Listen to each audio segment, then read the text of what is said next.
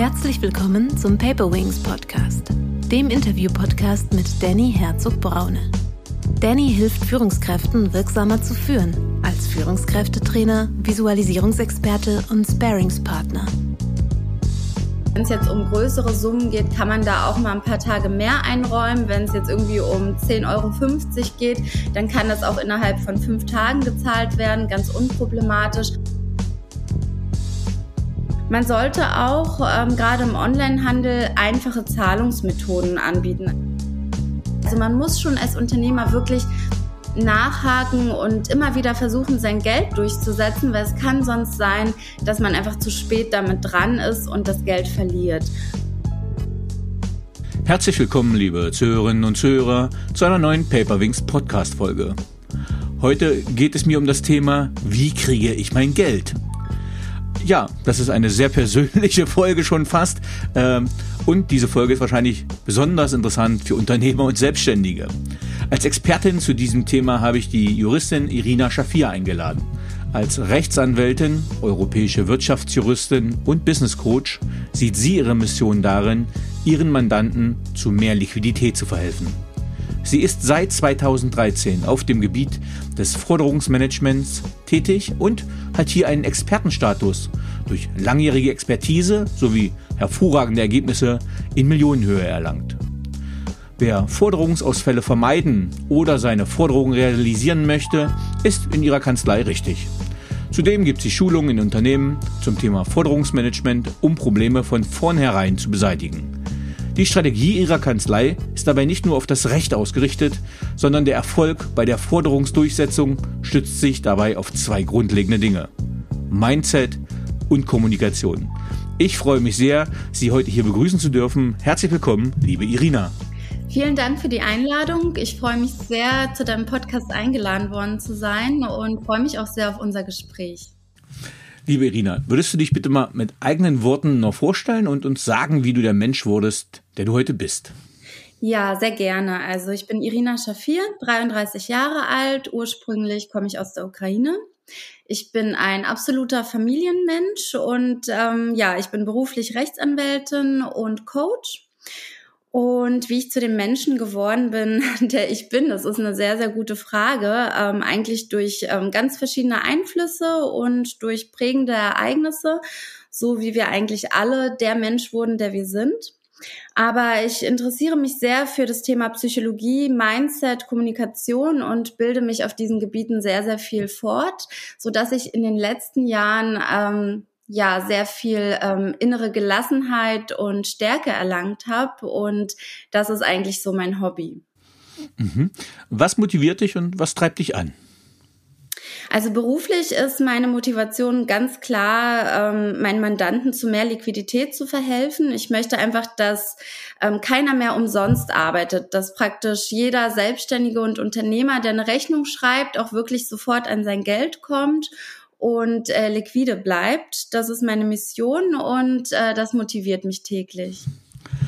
Ja, wir sind tatsächlich da bei einem Thema, was mich selber beschäftigt hat. Wir hatten, wir hatten gerade die Corona-Krise und ich sage mal, jeder musste so ein bisschen auch gucken, äh, dass er an sein Geld rankommt. Und tatsächlich ist es mir auch passiert, dass einige Kunden bei mir nicht bezahlt haben.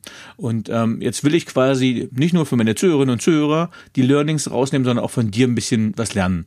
Aber vorher noch die Frage, wie bist du auf das Thema Forderungsmanagement gekommen und was hat dich dazu bewegt? Ja, also das ist eine sehr gute Frage. Das ist eigentlich äh, durch Zufall im Jahre 2013 passiert. Mein erster Arbeitgeber war eine Wirtschaftskanzlei, die auf das Forderungsmanagement spezialisiert war. Und äh, wir haben da Forderungen geltend gemacht für ganz große Unternehmen, auch international. Und mein Chef hat damals immer so eine Kurven gezeichnet, wer wie viel Geld praktisch einbringt. Und ich war immer ganz vorne und habe dann gemerkt, dass ich eine Stärke habe, die mir eigentlich gar nicht bewusst war vorher. Und äh, die Stärke lag viel mehr in der Kommunikation als in diesem typisch rechtlichen. Und das habe ich eben weiterverfolgt und 2016 war eine Stelle ausgeschrieben, da war ich schon Anwältin Und äh, das war eine Stelle als Abteilungsleiterin für das Forderungsmanagement, aber im Insolvenzbereich. Das mhm. heißt, ich konnte da Einblick äh, bekommen in die Insolvenzgründe. Also was passiert eigentlich, wenn Forderungen ausfallen? Ähm, viele Unternehmen gehen ja dann pleite. Wie geht der Insolvenzverwalter dann vor? Das fand ich immer total spannend. Und auch da war ich sehr erfolgreich, habe sehr, sehr viel Liquidität generieren können für diese ähm, insolventen Unternehmen. Und ja, das habe ich dann weiterverfolgt. Ich bin ja dann Mama geworden, habe mich dann selbstständig gemacht, ähm, weil ich eben diese Freiheit genießen wollte und bin auch bei dem Thema geblieben. Ne? Man soll ja bei seinen Stärken bleiben und das macht mir auch total Spaß. Und ja, ich verfolge das Thema eigentlich jetzt schon das achte Jahr. Oder das neunte jetzt vielmehr. So, jetzt bin ich ja selber mit einer Juristin verheiratet und weiß, dass Juristen natürlich Amt, Gerichtssprache ist Deutsch, deutsche Begrifflichkeiten immer verwenden, aber es ist äh, ja für den allgemeinen Sprachgebrauch sind die Begriffe ja gar nicht immer so klar. Was ist eine Forderung, was eine Ma Maßnahme, eine Mahnung, ganz viele Sachen. Und wenn wir jetzt in den Talk gleich gehen, möchte ich, dass du vielleicht uns ein bisschen hilfst, was bestimmte Begriffe bedeuten, wenn wir die anwenden. Also zum Beispiel, was ist eine Forderung und was ist Forderungsmanagement? Ja, also eine Forderung ist ein Anspruch des Gläubigers gegen den Schuldner. Der Gläubiger ist derjenige, der eben die Rechnung geschrieben hat, der Anspruchsinhaber und der Schuldner ist derjenige, der die Leistungspflicht innehat, der also zahlen muss beispielsweise bei einer Geldschuld und woraus letztendlich diese Forderung resultiert. Das kann ganz unterschiedlich sein. Manchmal ähm, reicht der Gläubiger ein Darlehen aus und der Schuldner hat es zurückzuzahlen oder der Gläubiger verkauft ein Produkt und hat eben einen Anspruch gegen den Schuldner auf Bezahlung dieses Produktes ähm, oder er erbringt eine Dienst- oder Werkleistung. Das ist dann immer ganz unterschiedlich, aber grundsätzlich ist es eben ein Anspruch gegen den Schuldner.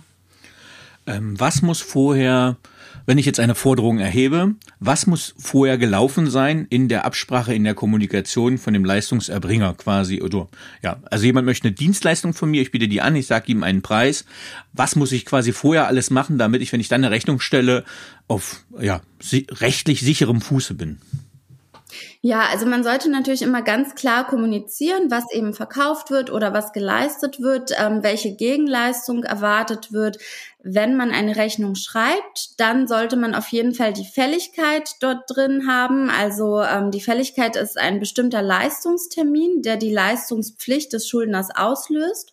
Also zum Beispiel sollte in der Rechnung stehen, zu zahlen äh, bis zum 22.02.22 beispielsweise, weil ich habe das ganz oft, dass gar kein Termin bestimmt ist und da ähm, irgendwie steht, zu zahlen äh, schnellstmöglich oder ähnliches. Das ist dann immer sehr, sehr schwammig. Und äh, es ist immer schön, wenn da eben ein Fälligkeitstermin ist. Und ähm, erst dann gerät derjenige in Verzug. Also der Verzug tritt ein, wenn, wenn dieses Fälligkeitsdatum verstrichen ist.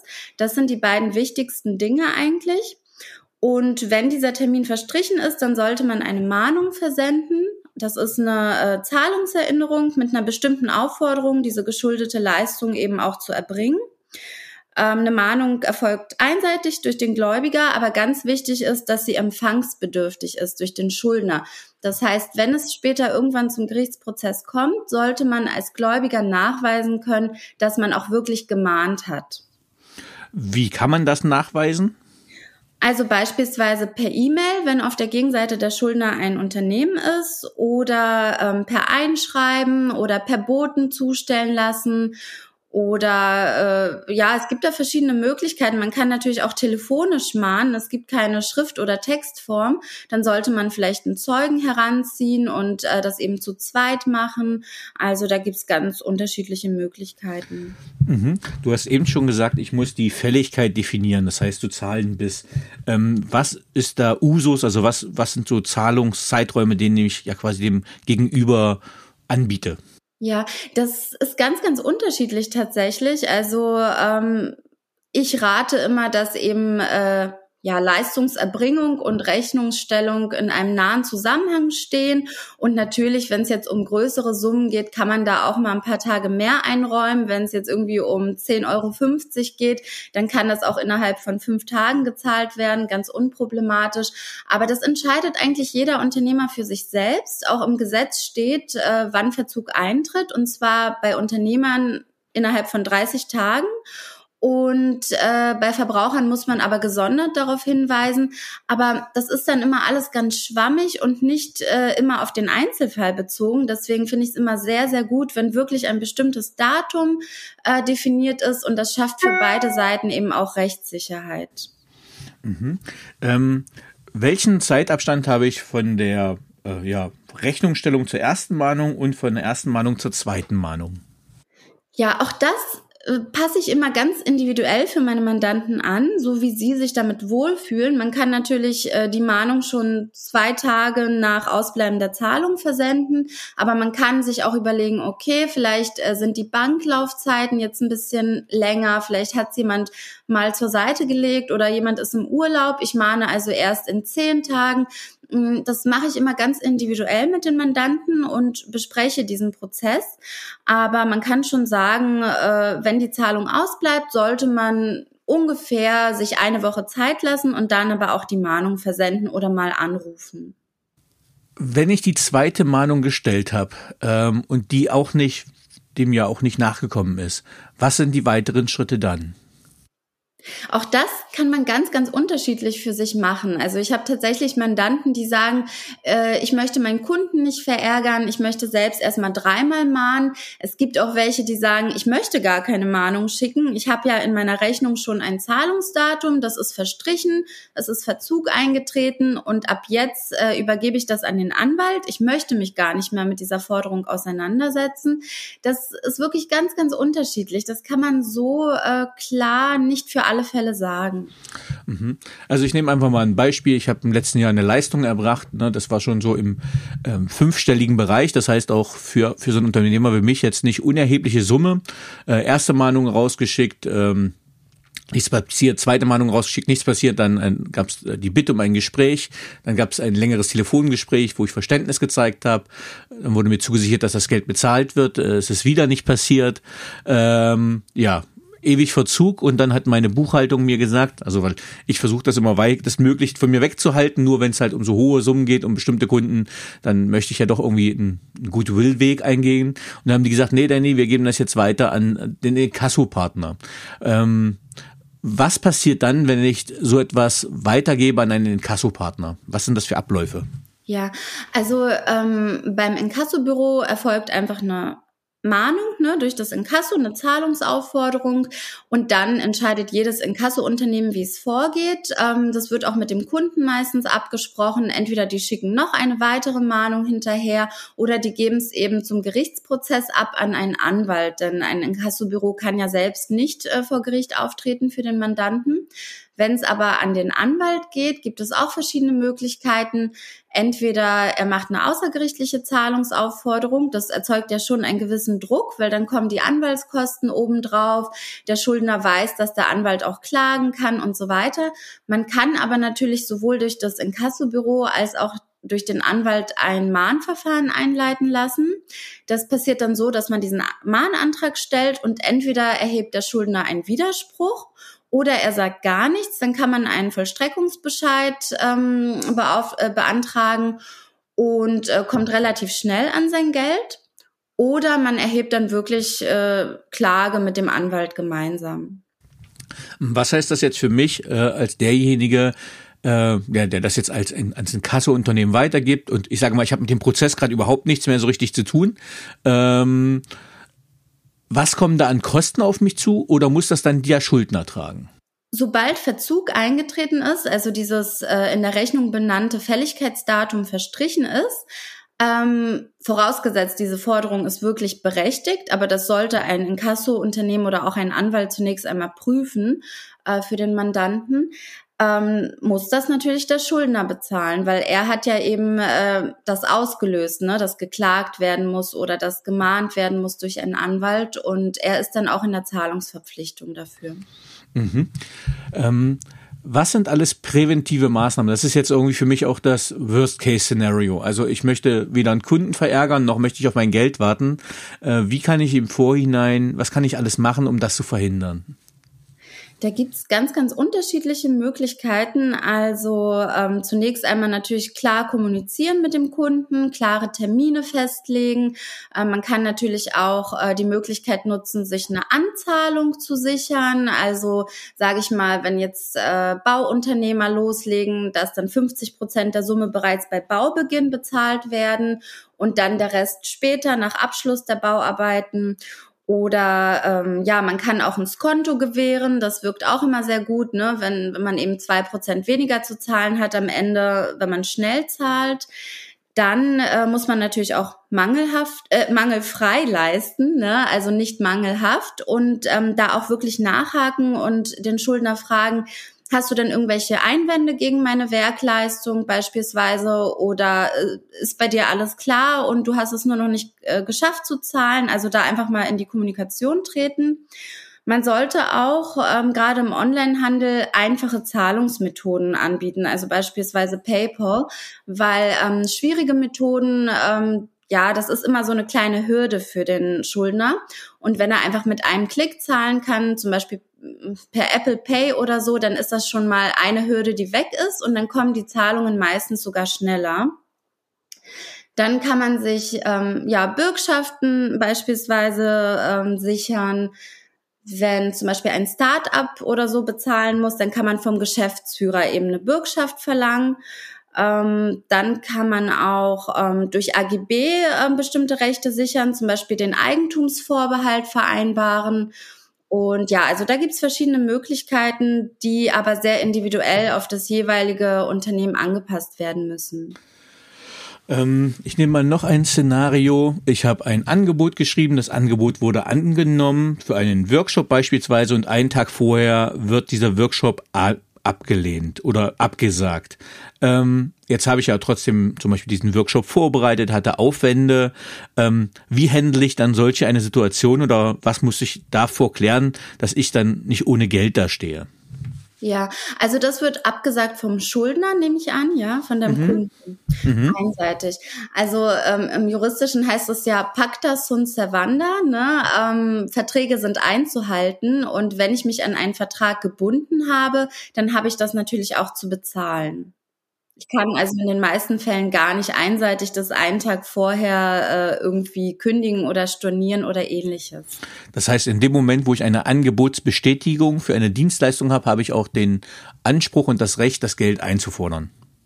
Ja, kann man äh, in den meisten Fällen so sagen. Es gibt natürlich auch kleine Ausnahmen, ne? aber wenn ein bestimmter ähm, Zeitpunkt für die Erbringung ähm, dieses Coachings beispielsweise äh, sogar benannt ist und da sagt jemand ab, äh, ich meine, klar kann man aus Kulanz als Gläubiger eben sagen, du bist krank, ähm, wir verschieben das oder äh, anderweitig Verständnis zeigen, indem man sagt, okay, zahl nur 50 Prozent, äh, aber es ist ja deine Arbeitszeit, die letztendlich eingeplant ist und die muss natürlich auch vergütet werden und äh, Verträge sind einfach einzuhalten.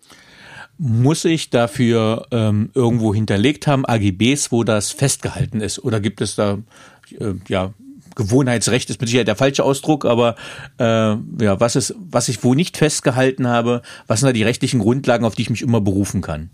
Ja, also grundsätzlich äh, sollte man das schon in seinen AGB äh, stehen haben. Also viele haben ja tatsächlich irgendwie drinstehen, beispielsweise Coaches, ähm, wenn innerhalb von 48 Stunden bis zum Termin irgendwie abgesagt wird, dann werden 50 Prozent des Betrags fällig. Innerhalb von 24 Stunden wird dann der gesamte Preis fällig. Ne?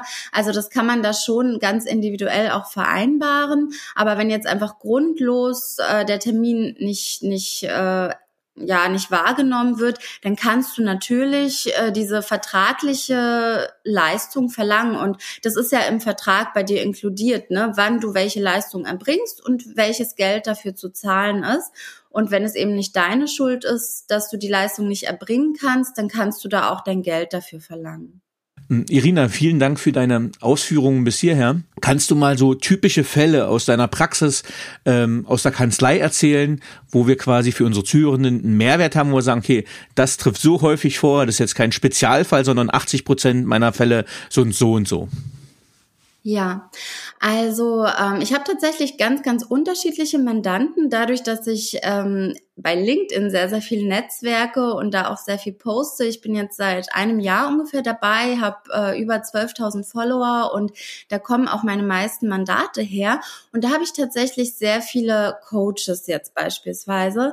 Und da ist es oft so, ähm, dass die eben mündliche Verträge schließen und dass die Kunden, die letztendlich dann die Schuldner sind, die Zahlungsschuldner, dass sie sich gar nicht so richtig an die Verträge gebunden fühlen. Also dass sie sagen, Moment mal, ich habe doch gar nichts unterschrieben. Mhm. Und ähm, dass, dass die gar nicht wissen, dass man auch eine mündliche Aufnahme machen kann oder dass auch mündliche Zusagen eben bindend sind da haben wir momentan, wenn eben diese Unternehmer, die äh, Online-Coaching anbieten, wenn die schlecht vorbereitet sind, also beispielsweise ähm, keine Aufnahme per Zoom zum Beispiel machen, wo, wo sie vom Kunden dieses Ja erfragen zu dem Vertragsschluss oder wo sie vielleicht äh, per DocuSign eben keine Unterschrift einholen oder ähnliches.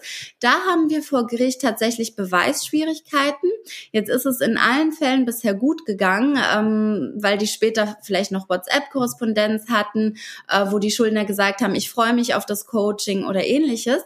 Aber da würde ich einfach mal sagen, ähm, auf die Beweissicherung zu achten, ist ein Riesenvorteil für das, äh, ja, für das Online-Geschäft.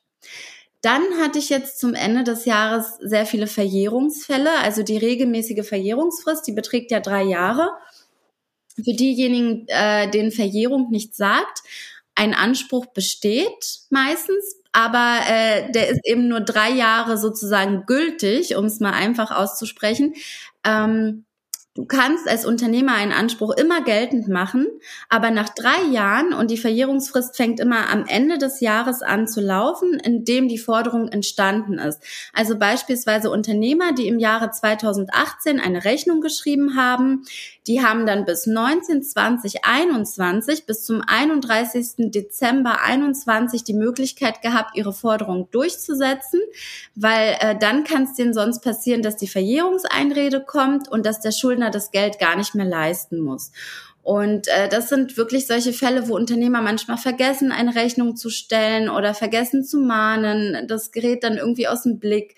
Und da hatte ich jetzt viele Fälle, wo ich ganz, ganz schnell ein Mahnverfahren einleiten musste, um äh, die Verjährung zu hemmen. Mhm. Aber die Hemmung beträgt dann auch immer nur sechs Monate. Also man muss schon als Unternehmer wirklich nachhaken und immer wieder versuchen, sein Geld durchzusetzen, weil es kann sonst sein, dass man einfach zu spät damit dran ist und das Geld verliert. Und da hatte ich letztes Jahr auch ein Bauunternehmen, das wirklich ähm, im sechsstelligen Bereich letztendlich Ausfälle hatte, wo ich bei der Prüfung der Sach- und Rechtslage einfach sagen musste, das ist verjährt. Wir können es zwar versuchen, geltend zu machen, aber sobald der Schuldner dann sagt, Moment mal, ich muss gar nicht mehr zahlen, das sind schon äh, fast vier Jahre vergangen oder so, ähm, in dem Moment ist die Forderung einfach nicht mehr durchsetzbar. Also das hatte ich zum Beispiel oft. Also ja, ich würde einfach jedem Unternehmer empfehlen, sich mit diesen ähm, Strukturen auseinanderzusetzen. Ne? Wie stelle ich eine rechtsgültige Rechnung? Wie mahne ich? Wann mache ich das, um meinen Kunden nicht zu verärgern? Also Stichpunkt äh, Kundenbindung und gute Kommunikation. Und ähm, wen nehme ich mir als Partner an die Seite, wenn ich dann doch mal einen Forderungsausfall habe, dass ich dann nicht äh, erstmal blöd dastehe, sage ich mal, und suchen muss, sondern äh, wie kann ich mir klare und straffe Prozesse schaffen, damit ich mich als Unternehmer auf das Tagesgeschäft konzentrieren kann ja, also das äh, sind schon sehr, sehr wichtige Sachen, um sich Liquidität zu sichern. Jetzt hast du es genau schon angesprochen. Ähm, und jetzt ist das natürlich so, ich sage mal auch so, für mich so als Coach äh, und Managementberater, so Buchhaltung ist für mich immer so ein bisschen Ibaba. Ne? Also ich meine, ich finde es natürlich cool, eine Rechnung zu schreiben und dann Geld zu bekommen. Aber alles, was so, ich sage mal, verwaltungstechnisch dahinter steht, ist immer, hm, äh, nicht so ja. Äh, vergnügungssteuerpflichtig äh, für mich. So, ähm, wie, was würdest du empfehlen? Kann man eine, eine Forderung alleine durchsetzen im Unter oder sollte man im Unternehmen jemanden dafür ausbilden oder braucht man da zwingend ein Inkasso-Büro oder einen Anwalt als Unterstützung? Ja, also grundsätzlich kann man als Unternehmer natürlich auch seine Forderungen selbst durchsetzen. Klageweise kann man das nur vor Amtsgerichten tun. Also äh, sobald es dann um einen Anspruch geht, der über 5000 Euro liegt, sind wir beim Landgericht. Da herrscht Anwaltszwang. Da braucht man tatsächlich für das Gerichtsverfahren einen Anwalt. Aber ansonsten außergerichtlich kann man natürlich immer selbst mahnen, immer selbst anrufen und versuchen, sein Geld zu bekommen. Die Frage ist nur, wie erfolgsversprechend das ist. Ähm, und natürlich kann man auch ähm, Leute einsetzen, unternehmensintern, die das eben machen. Das ist natürlich sehr kostensparend und ist auch ganz gut für die Kundenbindung, weil die Kunden dann nicht äh, so leicht verärgert sind, ne? Mm, als wenn da eben direkt ein Anwalt kommt. Und es gibt tatsächlich auch Ausbildungen zum Forderungsmanager. Auch ich bin ähm, ja mit der Berufsakademie Recht bilden wir auch Forderungsmanager aus oder Forderungsmanagerinnen. Und äh, die werden unternehmensintern eingesetzt, um eben nachzuverfolgen, welche Zahlungsausfälle sind jetzt da, wie können wir die am besten durchsetzen, können wir das alleine, die schaffen dann eben diese Mahnprozesse, die rufen selbst an und ähm, ja, das ist natürlich auch kosten- und zeitsparend. Und äh, wer da mehr Informationen haben möchte, der kann mich gerne über LinkedIn oder auch per E-Mail dazu anschreiben. Ähm, aber wenn man jetzt vereinzelt Forderungsausfälle hat, dann lohnt sich natürlich diese Besetzung nicht. Dann äh, sollte man vereinzelte äh, Forderungsausfälle an den Anwalt übergeben oder eben an das Inkasso-Büro des Vertrauens. Jetzt kann ich mir vorstellen, dass so gerade bei vielen Coaches, so wenn ich das Wort Anwalt hören, äh, ich meine, der soll für sie streiten, aber die Angst, die dann in ihren Augen hochkommt, ist vielleicht, oh, was kostet mich denn jetzt ein Anwalt? Ähm, ab welchem Betrag macht es denn Sinn, einen Anwalt einzuschalten oder wann wird ein Anwalt teurer? Ähm, also kann, kann man die Angst nehmen, äh, einen Anwalt einzuschalten? Ja, also zunächst einmal ist es ja so, dass äh, sobald Verzug eingetreten ist, der äh, Gläubiger eben weiß, dass im Endeffekt der Schuldner das Geld für den Anwalt zu zahlen hat. Natürlich kann es auch ganz, ganz selten passieren, dass der Schuldner beispielsweise in die Insolvenz gerät und überhaupt nicht zahlen kann. Dann bleibt der Mandant, also der Gläubiger natürlich auf dieser Anwaltsrechnung praktisch sitzen. Aber die meisten Rechtsanwälte, die rechnen nach dem Rechtsanwaltsvergütungsgesetz ab.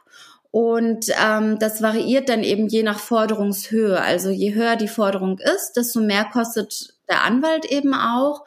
Und äh, da gibt's im Internet auch gute Programme, wo man eben selbst vorab eben mal checken kann, was der Anwalt so kosten würde. Es gibt natürlich Anwälte, die 250 Euro pro Stunde oder so abrechnen. Das lohnt sich jetzt für einen ganz einfachen Forderungsausfall meistens nicht. Aber ähm, ja, die Kosten kann man auch ganz einfach erfragen und äh, sich dann im Einzelfall eben Gedanken machen, ob es eben dieses Geld wert ist. Man spart natürlich eben auch eine gewisse Zeit dadurch, weil die äh, Forderungsdurchsetzung durch den Anwalt, die geht ja effektiv und schnell. Wir Anwälte sind ja geübt auf diesem Gebiet. Und äh, der Unternehmer kann sich eben auf sein Unternehmen dann weiterhin konzentrieren, was dann weiterhin auch Liquidität schafft. Also es ist eigentlich immer eine ganz gute Sache, sich da Unterstützung zu holen, ähm, auch wenn es ein bisschen Geld kostet. Das ist ja eine Investition letztendlich. Mhm. Jetzt merke ich natürlich im Gespräch schon mit dir, dass du ganz viele Begrifflichkeiten sattelfest beherrschst äh, und zuordnen kannst. Welche Begrifflichkeiten im Forderungsmanagement sollte ich als Unternehmer oder Nichtjurist kennen? Hm, also das sind auf jeden Fall ähm, die Begriffe Fälligkeit und Verzug, die wir ja am Anfang schon durchgesprochen mhm. haben. Das ist natürlich auch der Begriff Mahnung. Ähm, Verjährung ist sehr, sehr wichtig. Das haben wir auch schon besprochen. Und ähm, tatsächlich gibt's auch ähm, sowas wie Verwirkung. Das ist ein Tatbestand, der durch die Rechtsprechung entwickelt worden ist. Und zwar ähm, sagt man, ein Anspruch kann verwirkt sein, wenn er lange nicht geltend gemacht wird. Also wenn der Gläubiger sich praktisch ganz lange Zeit lässt und gar keine Zahlungsaufforderung oder Mahnung verschickt und ähm, es nach den gegebenen Umständen so ähm, aussieht, als würde der Gläubiger auf die Rechnung verzichten oder auf, auf diese Forderung verzichten. Zum Beispiel hat die Rechtsprechung ähm, festgelegt, das ist aber auch in Einzelfällen äh, differenziert zu betrachten, aber hat jemand zum Beispiel einen Titel erwirkt, also ähm, sagen wir mal, du hast schon deine Forderung gerichtlich durchgesetzt, du hast auch ein entsprechendes Urteil erwirken können und hast jetzt diesen Titel, aus dem du vollstrecken kannst. Und dann vergisst du das plötzlich und vollstreckst äh, elf Jahre lang nicht. Mhm. Und irgendwann merkst du, ach, ich habe ja noch einen Titel liegen. Ich habe jetzt gerade äh, irgendwie Liquiditätsschwierigkeiten.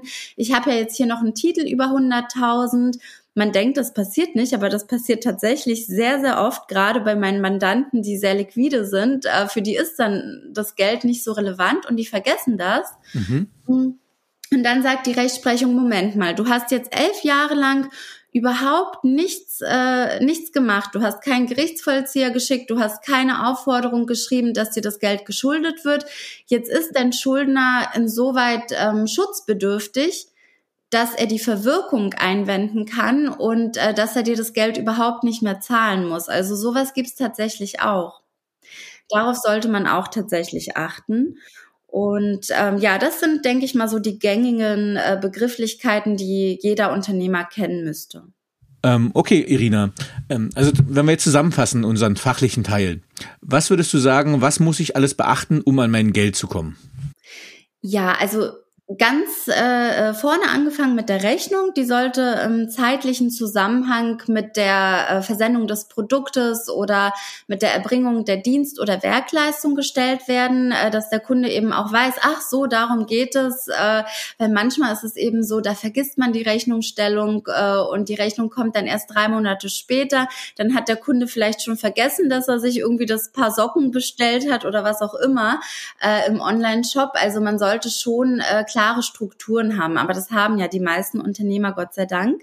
Dann sollte man die äh, Fälligkeit in der Rechnung definieren um es einfach dem Kunden so leicht wie möglich zu machen, ähm, um einfach Rechtssicherheit für sich und für den Kunden zu gewährleisten, sollte man ein bestimmtes Datum festhalten und man sollte auch darauf achten, dass man leichte Zahlungsmethoden verwendet, also beispielsweise wirklich PayPal oder Apple Pay, was wirklich mit einem Klick geht ähm, dann sollte man darauf achten, dass man straffe Prozesse in seinen Unternehmen etabliert, dass man also weiß, wann ist die Rechnungsstellung, wann äh, schicke ich die erste Zahlungsaufforderung, möchte ich noch einmal mahnen oder nicht.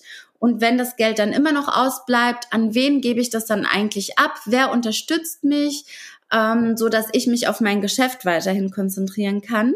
Also Unterstützung holen ist tatsächlich sehr, sehr wichtig, weil es ist auch ein Punkt, der viele Unternehmer einfach ärgert. Also mhm. ein Forderungsausfall ist einfach ärgerlich, ähm, schafft schlechte Energien, ähm, lenkt die Konzentration vom Wesentlichen ab. Und da ist es schön, wenn man eben einen Partner an der Seite hat. Und dann sollte man immer schnell sein und diese Forderung immer im Blick behalten, um eben Verjährungs- oder Verwirkungseinreden zu vermeiden. Das sind, denke ich mal, zusammenfassend die wichtigsten Dinge erstmal. Ach so, und vielleicht sollte man auch eben wissen, dass man einen Anspruch hat auf Zinsen und äh, eventuell auch auf Mahngebühren und äh, man sollte auch immer darauf achten, dass der Verzug eintritt, bevor man es eben an den Anwalt oder an das Inkasso-Büro abgibt. Aber da schauen natürlich die Büros und die Anwälte auch nochmal drüber. Okay, super. Vielen, vielen lieben Dank, Irina, dass du uns einen Einblick gegeben hast in ein unangenehmes Thema, zumindest für Unternehmer, Selbstständige, ein unangenehmes Thema. Äh, und dann ist es schön, einen Profi an seiner Seite zu haben. Also vielen Dank, dass du uns da mal so einen fachlichen Einblick gegeben hast. Sehr, sehr gerne. Jetzt hätte ich noch ein paar persönliche Fragen. Auf welchen beruflichen Fehler oder Erfahrungen hättest du gerne verzichtet?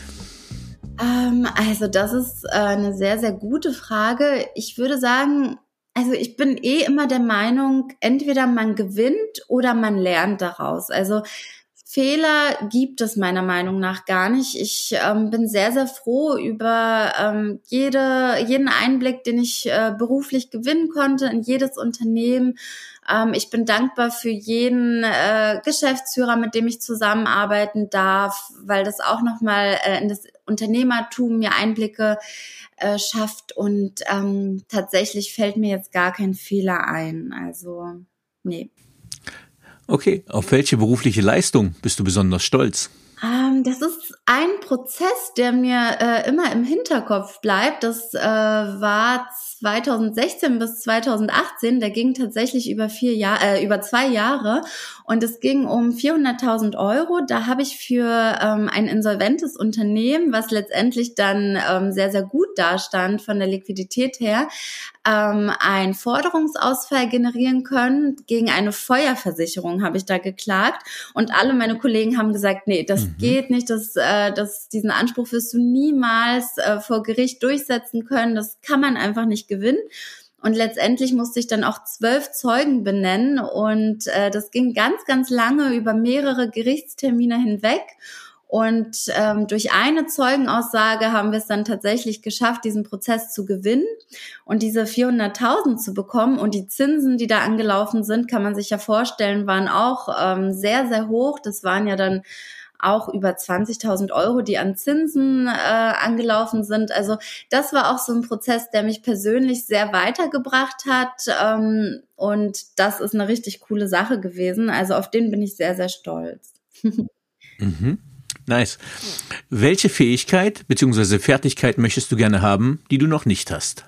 Ja, also ich bin ja relativ frisch im Unternehmertum. Ich bin ja etwas über ein Jahr erst selbstständig und ähm, als Selbstständiger ist es ja so, man darf ja kreativ sein, man darf ja äh, Fähigkeiten ausbauen, die man so als Anwalt äh, in seiner Praxis nie hat. Ne? Also zum Beispiel dieses Online-Marketing über LinkedIn oder eben auch diese Podcasts, in die ich eingeladen werde, wo ich dann immer so tolle Menschen wie dich treffen darf. Und ähm, Kommunikation ist ein Thema, was ich ähm, immer wieder weiterhin versuche auszubauen. Dann mein Mindset in Bezug auf Verkauf. Also ähm, auch ich habe ja meine äh, Glaubenssätze, die so aus, aus der Kindheit resultieren oder äh, generell aus dem Leben resultieren, so verkaufen, sich anbieten, das ähm, ist ja nicht so gut, ne? Aber letztendlich ähm, biete ich ja eine Dienstleistung, mit der ich so vielen Menschen helfen kann und gerade Unternehmern helfen kann. Und ähm, da ähm, darf ich noch mehr äh, rausgehen mit meiner Dienstleistung und, und die anbieten, weil sonst weiß ja keiner, äh, was mein, mein Anwaltsbüro alles machen kann. Und ähm, dann ist das Thema Marketing auch super interessant für mich. Ich versuche mich in dem Bereich ähm, weiter fortzubilden und da eben nochmal ähm, was dazu zu lernen.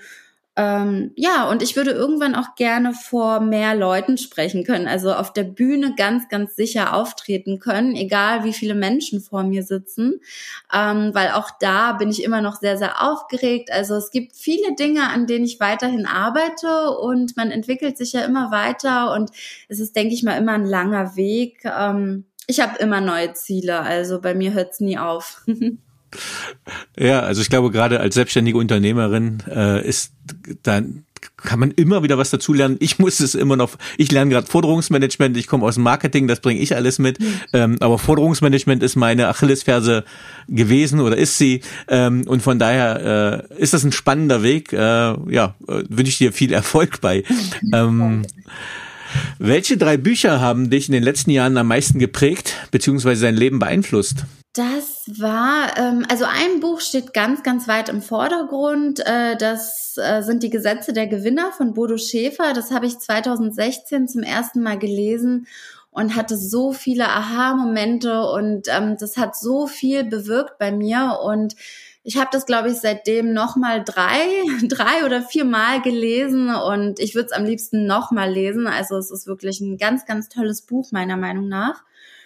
Und dann äh, ist es das Buch Die kleine Philosophie der Macht für Frauen äh, von Rebecca Reinhardt. Ähm, da geht es darum, wie eben Frauen in Führungspositionen oder generell ähm, taffe Frauen eben noch mehr Erfolg ähm, leben dürfen, ne? ähm, aber eben auf die weibliche Art und äh, nicht auf diese männliche Art. Also es gibt ja immer weibliche und männliche Energien. Und leider ist es heutzutage immer noch so, dass viele Frauen in Führungspositionen oder ähm, ja generell im Geschäftsleben sehr, sehr männlich auftreten. Und ähm, das ist eben nicht die Art, äh, in der ich arbeite oder auf, auf die ich arbeite oder die ich gut finde. Und dieses Buch finde ich deshalb so inspirierend. Mhm. Und dann ist es natürlich auch die Vier-Stunden-Woche von äh, Timothy Ferris. Also das finde ich auch sehr, sehr inspirierend, wie man eben effektiv arbeiten kann und trotzdem viel schaffen kann. Auf diese Art versuche ich auch immer zu arbeiten und das gelingt mir auch sehr, sehr gut. Also die drei Bücher stehen bei mir absolut im Vordergrund. Ja, su super Empfehlung und weil du vorhin auch gesagt hast, Glaubenssätze. Ähm, Bodo Schäfer hat mal ein ganz tolles Buch geschrieben, eigentlich für Kinder. Das heißt, ein Hund namens Money. Ja. Ähm, aber ich selber habe das gelesen und fand es auch ganz toll. Ich habe das innerhalb von zwei Tagen durchgelesen. Ist für Kinder geschrieben, aber wenn es um Glaubenssätze und Geld und Finanzen geht, kann ich das Buch nur empfehlen. Ähm, Absolut, das habe ich auch im Bücherschrank, also auch sehr empfehlenswert. Mhm. Wer waren die drei Menschen, die den größten Einfluss auf deine berufliche Entwicklung hatten? Mm, das waren zum einen natürlich meine Eltern, die mich durch dieses lange Studium begleitet haben. Ne? Also es hat nicht immer Spaß gemacht, muss ich gestehen. Es gab auch ähm, wirklich Momente, wo du denkst, oh Gott, in den Semesterferien muss ich jetzt irgendwie drei Hausarbeiten schreiben und äh, die Prüfungen stehen an und so. Ne? Also das ähm, hat natürlich nicht immer Spaß gemacht, obwohl es auch super äh, schöne Zeiten gab im Studium. Und äh, meine Eltern haben mich dadurch begleitet. Ne? Ich konnte immer so ähm, erzählen, was gerade gut läuft, was gerade nicht so gut läuft. Und äh, die haben mich immer bestärkt. Und ähm, ja, also da danke ich auch meinen Eltern sehr. Dann äh, ist es auf jeden Fall Nils, mein Partner, ähm, der ja mich ähm, oder den Mut äh, in mir bestärkt hat, in die Selbstständigkeit zu gehen, weil ich dann natürlich auch Zweifel hatte, ähm, kriege ich denn überhaupt genug Mandanten? Jetzt haben wir ja die Corona-Pandemie und ähm, da kann ich ja auch nicht so viel äh, netzwerken, nicht so viel rausgehen, sage ich mal, mit meiner Dienstleistung. Und ähm, da bin ich auch sehr dankbar für, ähm, dass er diese Entscheidung immer bestärkt hat.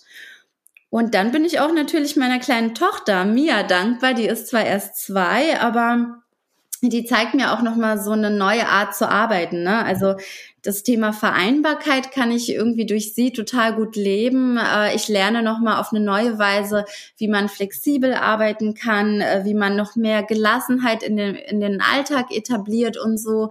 Also ähm, ja, das sind so die Menschen, äh, die mich weitergebracht haben. Und dann ist es eben auch äh, Professor Dr. Schwab, der ähm, war früher mein Professor an der FU in Berlin und ähm, der hat äh, Jura auf eine ganz spaßige und coole Weise vermittelt und äh, ist auf jeden Fall ein Teil des Studiums, der sehr, sehr viel Spaß gemacht hat. Sehr schön. Ähm, was möchtest du am Ende deines Lebens von dir sagen können, erreicht zu haben? Ähm, ich möchte auf jeden Fall ähm, sagen können, dass ich mir selbst treu geblieben bin, dass ähm, ich entsprechend meinen Werten immer gelebt habe und davon nicht abgekommen bin. Dann möchte ich natürlich sagen können, dass ich mich selbst äh, letztendlich stolz gemacht habe und viel Positives hinterlassen habe. Also, dass wenn ich mal nicht da bin, dass die Leute, die mit mir äh, nahe äh, zu tun hatten, dass die alle nur Positives über mich berichten können und ja, so versuche ich eben mein Leben auch auszurichten, dass das eben auch eintrifft. Hast du ein Lebensmotto? Und wenn ja, wie lautet es?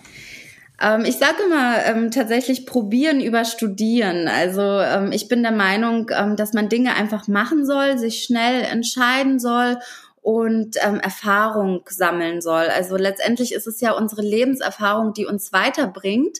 Und ähm, deswegen finde ich es immer so schön, ähm, auch gerade in dieser Unternehmertätigkeit ähm, einfach machen zu können und zu dürfen und schnell entscheiden zu dürfen und ähm, bestärke auch immer alle in meinem Umfeld, alle meine Freunde, die irgendwelche Ideen haben, aber sich nicht trauen loszulegen, ähm, die bestärke ich immer darin, ähm, einfach mal zu machen, auch wenn die Zweifel manchmal größer sind als der Mut. Also probieren über studieren ist eigentlich so mein Motto.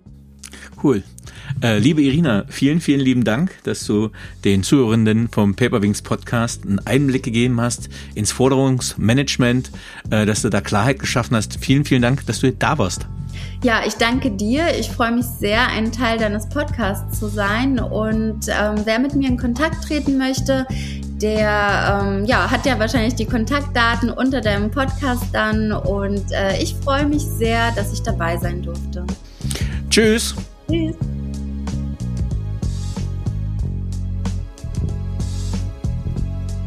So, liebe Zuhörerinnen und Zuhörer, ich hoffe, Ihnen hat dieser Podcast gefallen. Wenn er Ihnen gefallen hat, hinterlassen Sie gerne ein Abo, eine positive Bewertung und empfehlen Sie diesen Podcast weiter. Bleiben Sie gesund. Mit besten Grüßen, Ihr Danny Herzog Braune.